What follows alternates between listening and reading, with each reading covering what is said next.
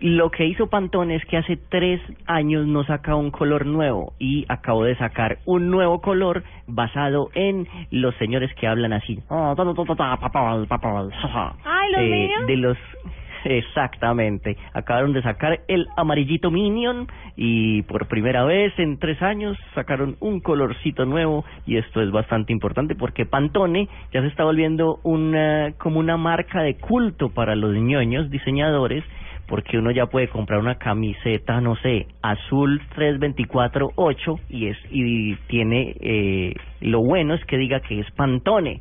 Entonces, muy divertido que ellos se hayan dado a la tarea de sacar el amarillito Minion.